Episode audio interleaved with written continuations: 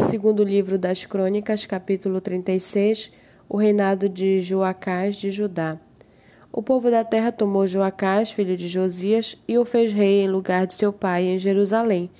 Joacás tinha 23 anos de idade quando começou a reinar e reinou três meses em Jerusalém. Porém, o rei do Egito o depôs em Jerusalém e impôs à terra um tributo de 3.400 quilos de prata e 34 quilos de ouro. O rei do Egito colocou Eliaquim, irmão de Joacás, como rei sobre Judá e Jerusalém, e mudou o nome dele para Jeoaquim. Mas Neco levou Joacás, irmão de Eliaquim, para o Egito. Jeoaquim tinha 25 anos de idade quando começou a reinar e reinou 11 anos em Jerusalém. Fez o que era mal aos olhos do Senhor, seu Deus. Nabucodonosor, rei da Babilônia, veio contra ele e amarrou-o com correntes de bronze para levá-lo para a Babilônia. Nabucodonosor levou também alguns dos utensílios da casa do Senhor para a Babilônia, onde, seu, onde os colocou no seu templo. Quanto aos demais atos de Joaquim, as abominações que cometeu e, aos ma e ao mais que se achou nele, está tudo escrito no livro dos reis de Israel e de Judá. E Je e Joaquim, seu filho, reinou em seu lugar. Joaquim tinha 18 anos de idade quando começou a reinar e reinou três meses e dez dias em Jerusalém. Joaquim fez o que era mal aos olhos do Senhor. Na primavera do ano, o rei Nabucodonosor mandou levá-lo para a Babilônia com os mais preciosos utensílios da casa do Senhor e constituiu Zedequias, irmão de Joaquim, rei sobre Judá e Jerusalém. Zedequias tinha 21 anos de idade quando começou a reinar e reinou 11 anos em Jerusalém. Zedequias fez o que era mal aos olhos do Senhor, seu Deus, e não se humilhou diante do profeta Jeremias, que falava da parte do Senhor.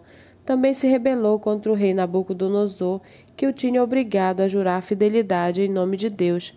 Foi teimoso e tanto endureceu seu coração que não voltou ao Senhor Deus de Israel. Também todos os chefes dos sacerdotes e o povo aumentavam mais e mais as suas transgressões, segundo todas as abominações dos gentios, e contaminaram o templo que o Senhor tinha santificado em Jerusalém. O Senhor Deus de seus pais sempre de novo falou-lhes por meio de seus mensageiros, porque teve compaixão do seu povo e da sua própria morada.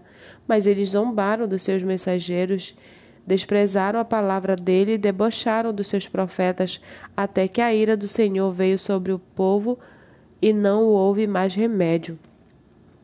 Por isso o Senhor trouxe contra eles o rei dos caldeus, que matou os seus jovens à espada na casa do santuário deles. Não teve piedade nem dos jovens, nem das moças, nem dos adultos, nem dos velhos. Entregou todos nas mãos dos reis, do rei dos caldeus todos os utensílios da casa de Deus, grandes e pequenos, os tesouros da casa do Senhor e os tesouros do rei e dos seus príncipes, tudo ele levou para a Babilônia. Os caldeus queimaram a casa de Deus e derrubaram a muralha de Jerusalém.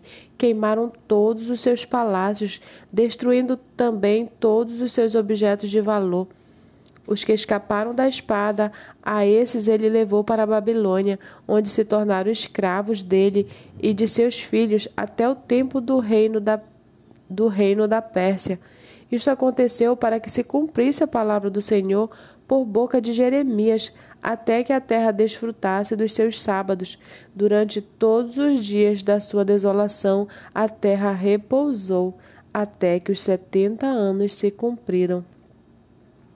No primeiro ano do reinado de Ciro, rei da Pérsia, para que se cumprisse a palavra do Senhor por boca de Jeremias, o Senhor despertou o espírito de Ciro, rei da Pérsia, que ordenou que se proclamasse em todo o seu reino e que se pusesse por escrito o seguinte: Assim diz Ciro, rei da Pérsia: O Senhor Deus dos céus me deu todos os reinos da terra e me encarregou de lhe edificar um templo em Jerusalém, que fica em Judá aquele dentre vocês que for do seu povo, que suba a Jerusalém, e o Senhor seu Deus esteja com ele.